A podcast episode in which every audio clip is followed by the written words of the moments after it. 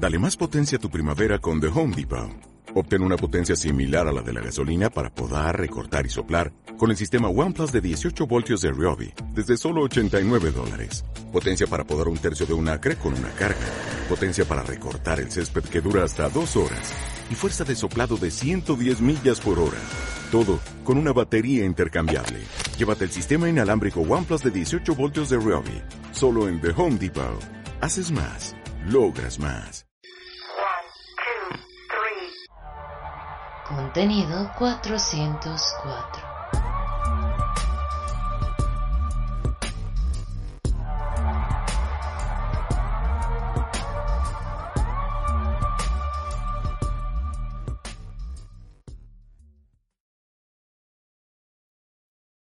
Hola, bienvenidos donde sea y cuando sea que se encuentren a Contenido 404, el programa donde Javier Montoya y yo, René Signoret, hablaremos cada semana de chucherías de la industria de la información. Muy bien, espero que hayan tenido buen fin de semana. El día de hoy quiero hablar de un tema que parece ser un poco recurrente estos días, que es la migración a otro país de parte de personas que trabajan en esta industria. El día de hoy estaremos hablando de las razones por las que personas migran, eh, cómo poder migrar, los peligros que existen y cosas a tomar en cuenta. Suena raro que pregunte, creo, pero sigue siendo recurrente a pesar de la situación en la que nos encontramos. Pues actualmente está pausado y quizás aquí en México no sea tan recurrente, pero parece que en India se está dando muchísimo otra vez, se está renovando mucho, nada más que se están expandiendo a otros países, porque es algo que Estados Unidos siempre acaparó. ¿Salir de India o irse a India? Salir de India. Ok. Ah, digo, tomándolo por ese lado, sí, creo que por las decisiones o por cómo hemos estado viviendo esta situación, creo que sí, la gente se pone a planteárselo. Sí. Pues, de hecho, en Estados Unidos el presidente decretó eh, que no pueden este año autorizar ninguna visa para trabajadores de alto rendimiento. Entonces, este, cualquier persona que no se encuentre con algún tratado especial con Estados Unidos no va a poder migrar utilizando ese tipo de visas. No afecta a los mexicanos porque por el Tratado de Libre Comercio cualquier trabajador capacitado puede requerir una visa de trabajo sin ningún problema. Pero hablaremos de eso más tarde. Entonces, este, quiero empezar el día de hoy en las razones por las que las personas deciden emigrar. Y bueno, cualquiera puede pensar rápido en mejorar los salarios o la calidad de vida, pero existen otras razones como eh, motivos de derechos humanos, políticos o el deseo de trabajar en una empresa grande de las que mueven el mundo el día de hoy. Mm. O ya nomás por tener la experiencia internacional. ¿Qué clase de, de motivos, este, derechos humanos o políticos fuera de estar en mitad de una guerra o salvar tu vida, este, podrías considerar para buscar un trabajo en otro país? Bueno, aquí es donde que varía según pues también la persona, ¿no? Eh, yo tengo un conocido que vive aquí en Guadalajara que gracias a su título y todo logró salirse de Venezuela para que lo contrataran aquí y migró legalmente y fue su forma de salir. Este, ahorita ya actualmente se volvió ciudadano mexicano y aunque no viene al tema, se me hizo bien chistoso que el día que le dieron la ciudadanía le hicieron fiesta y le hicieron comer un chile jalapeño fuerza, se estaba muriendo el pobre. Porque tradiciones mexicanas, supongo, Sí. que nadie hace, pero... Él, se- él dice que es súper raro que le echamos jalapeños a las palomitas, pero bueno, este... Sí.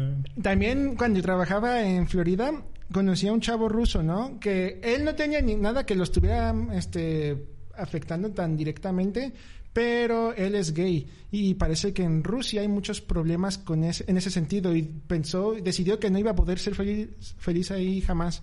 Entonces logró conseguir también una forma de emigrar a Estados Unidos, donde ahora puede eh, desarrollar su sexualidad sin problemas. Entonces esos son como motivos de, de derechos humanos o Sí, sociales. Sí. Pues sí, aunque digo, este, nosotros aquí, en- bueno, no puedo hablar también por todos los mexicanos porque también como que en esta ciudad vivimos en una burbuja, ¿no? Porque los salarios son buenos y la calidad de vida está bien, pero muchas personas están sufriendo con salarios bajos en el resto del país, ah, delincuencia, cosas así, ¿no? Así que incluso también creo que veo el lado de que quisieran migrar a otro país, aquí en México. Claro, siempre está esta idea, ¿no? De, este, pues la delincuencia o la situación que estoy viviendo va a ser la misma si me cambio a otro estado solo con otro nombre o con otra, no sé, o o con otra gente, pero vamos a seguir estando en la misma situación. No sé, pero bueno, ese es un tema aparte. Bueno, también hay que mencionar este que sea como sea, Estados Unidos es la meca de software, ahí es donde están los grandes desarrollos y es prácticamente a donde la gente siempre migra, porque también tienen los salarios más altos, ¿no? Pero existen muchas otras posibilidades, ¿no? Este, muchos países tienen programas o visas especiales para trabajadores del área de la tecnología, como Canadá, Reino Unido, Japón, Australia, Nueva Zelanda. Este, entonces siempre hay opción y están buscando este talento porque en el mundo entero no existe suficiente personal capacitado para cubrir la demanda de que el mercado necesita ahorita. Sí, incluso creo que en México es una realidad. Hace eh, como un mes estuve en una plática con una de las personas que se encarga de, de esta cuestión de planear los planes de estudios, aunque suene redundante, de las universidades. Y una de las razones por las que toman en cuenta a la hora de planear los planes de estudio, otra vez la redundancia, este, es precisamente la demanda de trabajo. O sea, es por eso que muchas veces, aunque estudiamos ingeniería en sistemas en un estado o en otro, eh, los planes de estudio varían un poco porque se ajustan a la zona donde está o a la zona geográfica. O sea, si, este, si en tu estado hay muchas maquiladoras, hay muchos ensamble de carros, no sé, este, eh, el plan de estudio va enfocado como a sistemas embebidos, a cosas más tanto eh, de software como de hardware. En cambio, si estás como en una ciudad ya mm, donde hay muchas empresas de desarrollo, donde hay más variedad de trabajo, creo que hasta tienes más especialidades de dónde elegir cuando estás haciendo tu carrera. De que es sistemas, pero te especializas en software o en hardware o no sé, you name it. ¿Sabes? Nunca me había puesto a pensar en eso, pero tiene mucho sentido. Es lógico. Y pues de hecho me imagino ya que, precisamente las ciudades en las fronteras han de enfocar muchísimo en todo esto de la maquila, ¿no? Pero pues así como mencionaba, este la mayoría de la gente migra a Estados Unidos, aunque existen este formas de irse a otros lados. Este en lo personal, por ejemplo, me gustaría probar Europa algún día, aunque no llevo prisa. Sí, este, fíjate que nunca he tenido el interés per se de irme a Estados Unidos, ni de trabajar fuera de, irme a vivir a otro país. Este, trabajar sí, por la experiencia, pero creo que considerar primero irme a Europa me llama la atención Europa que irme a Estados Unidos o a Canadá. Pero ya es como pues una cuestión personal de, pero tampoco me imagino haciendo una vida ya. Sería como eh, probar dos años, uno o dos años y regresarme. Entiendo, sí, cada persona es diferente también. Hay muchos que quisieran irse a Asia mejor o cosas así. Y de hecho México es este un país popular para que para muchas personas. Aquí algunas empresas tienen bastantes este trabajadores. No por ley no puedes tener más de cierto porcentaje, ¿no? Pero tienen muchos trabajadores que vienen de la India también, de China y de Sudamérica. Este, de hecho yo conozco a varios colombianos que consiguen trabajo en la industria y por eso se vinieron aquí. Sí, este yo trabajo con un par de personas de Europa y de Rusia. Y, ah, no sé, creo que tal vez todavía no agarran el sentido del humor mexicano, pero cuando me dicen de que ellos decidieron venirse por elección propia, es como mi respuesta es ¿por qué? pero bueno, es decisión de cada uno. Bueno, y de seguro ustedes están preguntando, oh René, pero ¿cómo podemos migrar? ¿Qué puedo hacer? Bueno, está fácil, ¿no? No, nadie Bueno, pero está fácil. Ah, calla. este, pero existen muchas opciones que podrían tomar en cuenta. Por ejemplo, los contactos con las grandes empresas. Estas empresas como Google, Amazon, Facebook, siempre están buscando eh, personal en Estados Unidos, en Canadá y en el resto del mundo, ¿no? De hecho, son tan grandes que tienen departamentos que se dedican nada más a tramitar la migración para sus empleados. Sí, incluso no te tienes que ir tan lejos, creo. Eh, aquí hay empresas, por lo menos las grandes, que también tienen sus propios departamentos, tanto para traer, hacer los trámites para traer gente a México, como cuando se quiere ir gente de aquí a, no sé, a la sucursal de Estados Unidos o algo así, ellos hacen el trámite o los apoyan con el trámite para pues para las visas, para el viaje, los documentos, todo, este, pero son pues locales. Ahora que recuerdo, incluso empresas que no tienen presencia local, lo que suelen hacer también es eventos de reclutamiento, donde vienen y hacen como una especie de mini feria y luego este, te empiezan a entrevistar. Amazon es medio famosa por, por hacer esto, ¿no? Sí. Este, no estoy seguro de si han tenido eventos en Guadalajara, pero sé que en Ciudad de México y Monterrey suelen tener. Sí, por lo menos uno cada año, ¿no? O sea, en, en Ciudad de México, no sé si en Monterrey también. Este, pero sí, seguido veo las invitaciones, si se le puede llamar invitación. este, pero sí, hace, hacen mucho eso. Y no sé cómo funciona la, dinámica, nunca he ido a uno, pero suena mm, bonito, a pesar de que vas a un día de entrevistas y a básicamente pues a iniciar un proceso de reclutamiento. También suena costoso, pero bueno. Bueno, Sobre todo si, no es en tu ciudad, Si ¿no? no estás en, en la ciudad sede, sí. Por ejemplo, sí, imagínate que vives, no sé, en Tijuana y tienes que ir hasta Monterrey o a Ciudad de México. Aunque digo, si Digo, estás si estás en ya Tijuana, puedes- creo sí. que- Sí, creo que fue mal ejemplo. Sí, ya mejor contáctate directo con ellos. Y se- bueno, algunos han de pensar que porque harían eso también si no es algo seguro, ¿no? Pero este nada es seguro en la vida, incluso si quieres este entrar a una universidad grande, en una de las ciudades grandes, tienes que trasladarte y hacer el examen de admisión y puede que no quedes, pero ya lo pagaste, pagaste el transporte y el hospedaje. Creo que va por el estilo. Y bueno, esta es la primera forma en que podemos buscar migrar, pero también podemos checar este programas ma- migratorios que otros países ofrecen, sobre todo en esto del área de la tecnología. Muchos países están buscando a atraer gente, el talento, aunque lleguen sin trabajo. Entonces tienen ciertos programas donde la gente puede aplicar por sí mismas, no necesitan representantes, no necesitan nada más. Y ya con eso empezar los trámites de la visa. Una Y- pequeña ventaja que tenemos con Estados Unidos es el Tratado de Libre Comercio y la, el único requerimiento que piden para poderte sacar una visa por el Tratado de Libre Comercio es que tengas una oferta laboral impresa y esa es la que tienes que presentar. Ah, y la cédula. Entonces, teniendo eso, ya la, de hecho te la prueban como en dos días y ya con eso estás listo. Sí.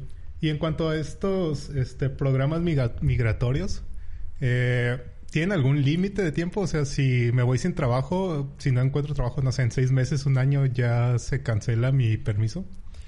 Pues no, de hecho, este, algunos países como Canadá lo que te piden es que para poder entrar al país tienes que tener cierta cantidad de dinero con la que sobrevivirías tú si, si no encuentras trabajo, ¿no? Este, por ejemplo, creo que para casi todo Canadá te piden seis meses, excepto para Quebec, que te piden un mes de dinero. O sea, seis Ajá, meses de... Que en un promedio que tienen ellos, ¿no? O sea, Sí, en, en un promedio. Creo que no estoy seguro de esta cantidad, igual se puede checar en su página oficial. Te piden alrededor de 16 mil dólares para poder vivir en, en cualquier lado. O en- para Quebec te piden como 3 mil dólares, que es, bueno, 2 mil, que en realidad es una cantidad mucho más chica. Ajá, pero son dos mil por mes o dos mil por toda No, el- por toda la estancia. Ajá. Ok, sí, suena muy poco para... Sí, de hecho, este. eh, y esa es una forma, ¿no? Y la ot- otra ventaja de esos países es que muchas veces tienen hasta seguro de desempleo, pero bueno. Este. Siempre podemos checar esos programas mig- migratorios, cada uno tiene sus diferentes requerimientos, así que también varía según el país. Pero mm, no te obligan a regresar, de hecho muchos de ellos sirven como camino para conseguir la ciudadanía de un país extranjero. Ok, entonces no está limitado a que si consigo un, conseguir un trabajo de mi área, por así decirlo. No, te puedes ir como trabajador este, de tecnología. Eh, si no consigues de trabajo en tu área de mientras, podrías trabajar en cualquier otra cosa en lo que tienes chance. De hecho, hay un youtuber medio famoso que se llama Juan. Ah, sí lo conozco. ¿Sí? Sí. Eh, como no encontraba trabajo en su área, se metió de tester de videojuegos y estuvo sobreviviendo de eso, en lo que hizo un pequeño diplomado y ya se puso a... Espera, a lo mejor no es el mismo. ¿Es un colombiano o venezolano Sí, algo así? sí, colombiano. Ah, creo que es el mismo, pero... Ok. Sí. Este, bueno, se llama Planeta Juan, por si gustan Ah. buscarlo, este, patrocínanos. Ah, no es cierto. y Mm. Ok. ya, este, esa es otra forma de migrar, ¿no? Este, con estos programas, este, pero una forma más también sería buscar em- empresas eh, de staffing. Estas lo que hacen es buscar el personal para otras empresas. Este, ellos normalmente te ayudan con el proceso migratorio también. Pero aquí es donde viene la parte fea, la parte negra de todo esto, ¿no? Hay que tener mucho cuidado porque existen muchas estafas en esto también. Y muchos vienen con pequeñas consultoras. Este, se da mucho, sobre todo en Estados Unidos, que se aprovechan de la facilidad para sacar la visa TN, donde te llevan con falsas pretensiones y cuando estás ahí resulta que no te pagan porque no tienes proyecto aún y te están dando así un pequeño apoyo que de 50 dólares semanales, cosas así. ¿Cuál sería una falsa pretensión para que te atrapen? Por ejemplo, muchas no te especifican que no te van a pagar hasta que ya estás ahí. Ellos te Ah, ofrecen un salario. Y de hecho, el salario que te ofrecen muchas veces no es bueno. A lo mejor para alguien aquí en México nos dicen cuatro mil dólares, que son que 80 mil pesos. Ajá. Y suena bastante bien, así de, oh, ganar 80 mil pesos al Sí, mes. pero, te vas a, te van a mandar a este a Nueva York o a, una ciudad súper cara. Este sí entiendo el punto, pero creo que eh, mm, todos estamos eh, disponibles a que nos estafen de alguna manera decirlo. O sea, eh, si te ofrecen un salario y no investigas por tu lado si eso está bien o no, creo que también depende mucho de nosotros Sí. si, de- si caemos en esas trampas. De, suena muy bien que te hablen bonito y que te digan te voy a dar una visa, te voy a dar trabajo y todo eso, pero pues también es tienes que pensar el otro, o sea, tienes que pensar si en realidad lo que están ofreciendo te, conviene o si no te van a pagar hasta que encuentres trabajo, pues también es un... No digo que ah, puedes encontrar trabajo en un mes o en una semana que, estés allá, pero ¿qué tal si son meses o no? O qué tal que no encuentres trabajo y decidan regresarte o algo así.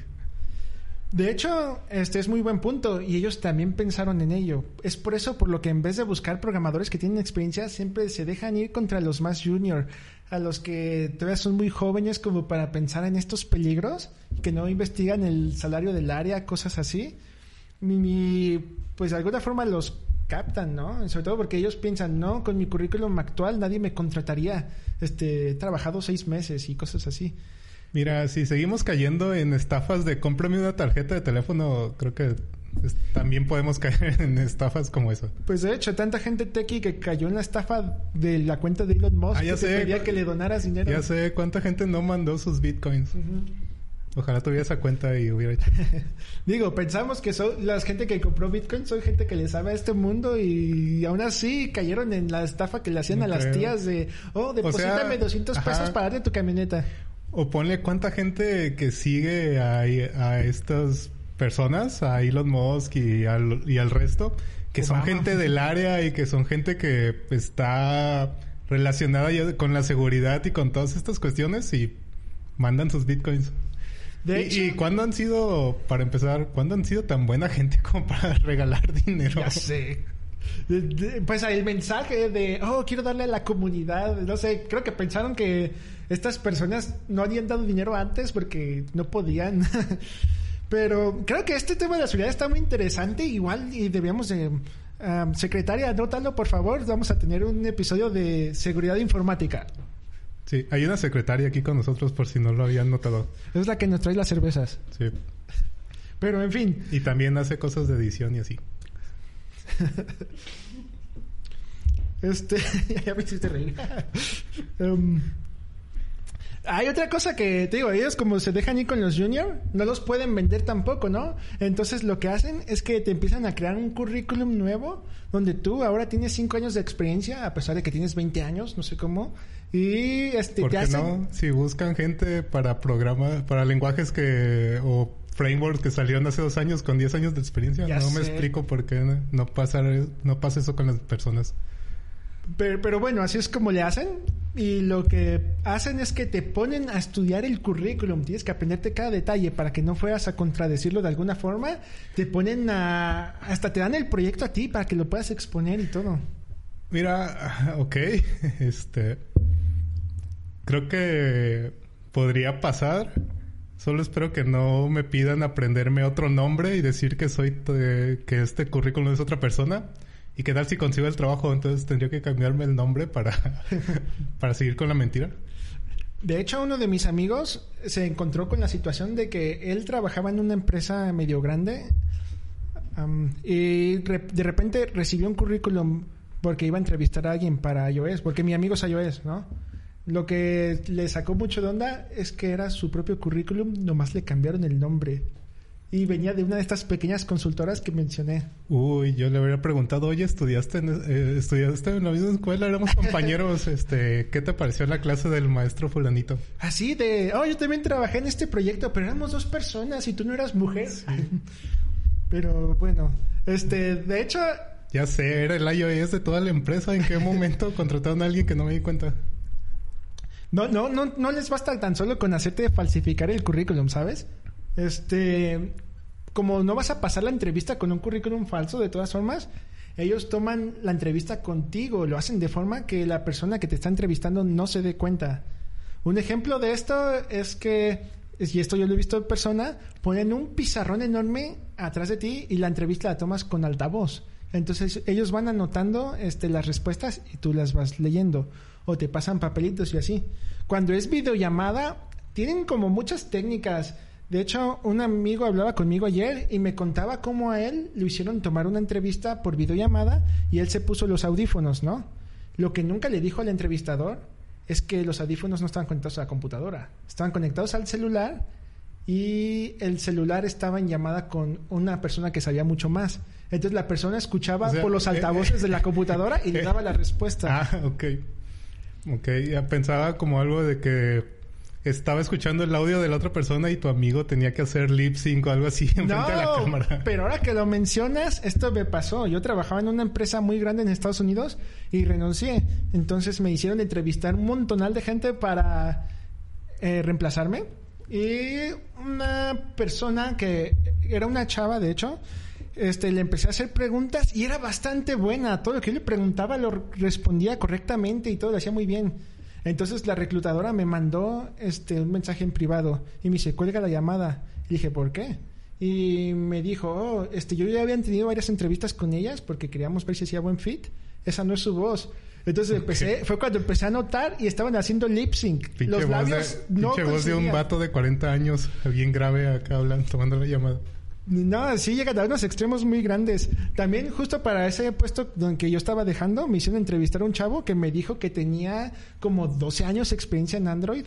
O sea, Android salió para empezar en el 2010. O sea, a menos de que estuviera en el equipo que desarrolló Android, no sé cómo pudo hacerle. No sé, René, ¿por qué lo estás juzgando? Pero, ¿Pudo haber pasado? Le empecé a hacer preguntas de Android y no las pudo resolver. Luego decidí bajar el nivel y preguntarle de Java y no pudo resolverme nada. Ya le pregunté, ¿qué es una interfaz en Java? Y dice, oh, las he visto, pero nunca las he usado. Y yo así de, llevas 12 años en la industria y no... O sea, a tus 24 años, este, no, se ve muy mal todo eso. sí, no. De hecho, apenas iban 5 minutos de entrevista. Yo quería colgar, pero mi otro compañero que estaba entrevistando también no me dejó. Ah, sí. es un problema siempre en las entrevistas cuando intentas colgar antes, pero ya hablaremos de eso en otro tema. Sí. Entonces, este, hay que tener mucho cuidado con esto en específico y aquí es donde vienen pequeños consejos para migrar de forma segura, ¿no? Sobre todo, este, tienes que tomar en cuenta varias cosas para empezar la empresa que te contactó. Una buena idea siempre es buscar en Glassdoor. Muchas de estas empresas que se dedican a hacer este tipo de estafas ah, ya tienen malos reviews ahí y si nos diéramos la tarea de investigar las empresas que nos van a contratar, podríamos darnos cuenta de esto.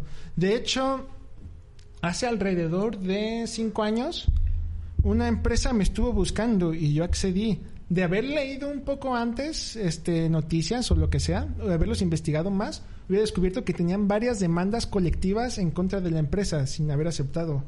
Entonces esta es una lección muy importante para, sobre todo para los más jóvenes que están intentando probar algo así. Otra cosa importante que hay que checar son los salarios, ¿no? Porque a lo mejor un salario suena muy bonito, como te lo dicen aquí en México, y con dólares americanos, pero luego te vas a San Francisco donde pagas tres mil dólares tan solo por rentar una casa. Y una casa. Un departamentito, pues. Un cuarto, yo diría. un amigo pagaba dos mil y rentaba una cochera. Pero en fin, este sí, suena, suena mucho dinero hasta que te toca pagar y ya te das cuenta que no te quedó nada. Entonces, este, hay que checar los salarios del área. Sí, incluso con las empresas creo que te puedes puede ser un foco rojo si te puedes investigar la empresa y descubres que tiene un año o dos, ¿no? De existir y te venden esta idea de que tienen cientos o miles de personas trabajando con ellos. Este, ya, no digo que sea el caso de todas las empresas, pero sí podría ser una alerta que podrías indagar un poco más en ese aspecto. De hecho, tampoco, también sospecho mucho de empresas chiquitas donde todos les ponen cinco estrellas y que ponen, eh, bueno, no sé qué tan familiarizado estás con Glassdoor, pero te pone que pongas pros y cons. Y así de, no, no existen cons, no hay problemas con esta empresa, es perfecta. Sí, y, te, y tiene 100 empleados y los 100 empleados tienen 100% de reviews, ¿no? 5 estrellas de reviews. Otro punto a checar, y esto es muy importante porque, bueno, varía de persona a persona, pero hay que revisar el estilo de vida de las ciudades. Por ejemplo, hay ciertas ciudades, en, no solo en Estados Unidos, esto te sirve para cualquier país al que decidas migrar. en algunas ciudades el carro es necesario a fuerza, no existe transporte público y son gigantescas. Entonces, este, a lo mejor el salario ya no suena tan mal, pero tienes que considerar también que vas a tener que comprar un carro o algo así. Hay ciudades donde definitivamente no hay nada. Una vez me mandaron a una ciudad, a un proyecto por unas semanas, donde los bares, barre, bares cerraban a las 9 de la noche. Y no, yo soy un night, owl. Entonces, el pueblo no, es que ni siquiera era un pueblo, era una ciudad de 3 millones de habitantes. Las ciudades también le tienen miedo. Las ciudades también le tienen miedo a Dios, René. Ok. Y por último, este, hay que tomar en cuenta también los problemas de las ciudades, ¿no? Este, puede que, por ejemplo, tú odies mucho el tráfico y no te diste cuenta y terminaste aceptando una posición en una de las ciudades más lentas de todo el mundo, ¿no? Entonces, este, revisa, este, si tienes pulmones, este, sensibles, que no te vas a una ciudad con mucha contaminación. Eh, si te molesta mucho el crimen o cualquier otra cosa, revisa siempre, la, investiga la ciudad donde te están contratando. No aceptes así de fácil. No creo que no haya una persona que no le moleste el crimen, pero sí, la, la cuestión de la seguridad sí tiene que ver. y más cuando me imagino que si estás buscando un área de la ciudad adecuada donde quieras vivir, este, sí tienes que considerar esas cosas como de el crimen, las estadísticas y todo eso, y todo eso. Entonces, estos son los consejos que nosotros les podemos dar para poder migrar de una forma segura. y pues creo que ya es hora de que vayamos concluyendo este, que es nuestro primer episodio. yo lo que les quiero contar es una pequeña anécdota personal. Yo he estado viviendo en Estados Unidos por, bueno, me he ido dos ocasiones, ¿no? Este, la primera vez fue con esta empresa que decidí investigar y por suerte para mí eh, yo no tenía realmente tantos gastos y el dinero que me pagaban fue suficiente para poder regresarme cuando me di cuenta de que todo estaba mal. Pero uno de mis compañeros le pagan le pagaban menos que a mí, le pagaban tan poquito y él no tenía dinero ahorrado y ni tenía familiares que le pudieran ayudar, que no podía renunciar y prácticamente, no diría que es trata de blancas porque es muy dramático, pero lo tenían atrapado. Lo hicieron vivir en un departamento que era de ellos y de su salario todavía le descontaban la renta, entonces prácticamente tenía una dependencia de la empresa y ellos cobraban como ocho veces más que lo que le pagaban. Entonces, este, les invito a que busquen los programas este, adecuados para migración. Recuerden todos nuestros consejos. Y pues, listo. Sí, este, pues mi consejo sería eh, que recuerden que no todo lo que brilla es oro y siempre vale la pena revisar dos veces. Por más bueno que suene o, o por más segura que te digan las cosas, este, siempre vale la pena revisar. Este, siempre hay páginas como Glassdoor, este, incluso puedes buscar opiniones sobre la empresa en otras páginas o buscar simplemente la empresa o sus perfiles en redes sociales. Y pues cuídense, no nadie este, critica que se vayan, que estén buscando irse a vivir a otro lado, pero pues qué mejor que lo hagan de la mejor forma y pues creo que ya es todo. Eh, vamos a tratar de dejarles los links. Si René y nuestra secretaria se acuerdan de pegarlos por ahí, este, los vamos a poner sobre a, lo mejor la página del gobierno de Canadá o el tipo de visas de Estados Unidos, algo de información que les ayude a, este, a tomar una mejor decisión. Este, se los vamos a dejar por ahí. Pues quiero darles las gracias por escuchar este nuestro primer episodio de Contenido 404. Los invito a que nos sigan en redes sociales, estamos en Facebook y en Twitter. Y no se les olvide buscar a Javi en TikTok. Él quiere seguidores. Hace muchas payasadas y nadie lo sigue. Sí, este, no me sigan en redes sociales. Eh, también tenemos Instagram del, del, podcast. Y pues nada, muchas gracias. Eh, nos escuchamos la próxima semana. Y Gracias René, gracias producción slash secretaria Alondra. Este, y pues nos vemos, nos escuchamos. Lávense las manos. Sí, y la sana distancia, por favor. Creo que ya se volvió chiste recurrente, ¿verdad?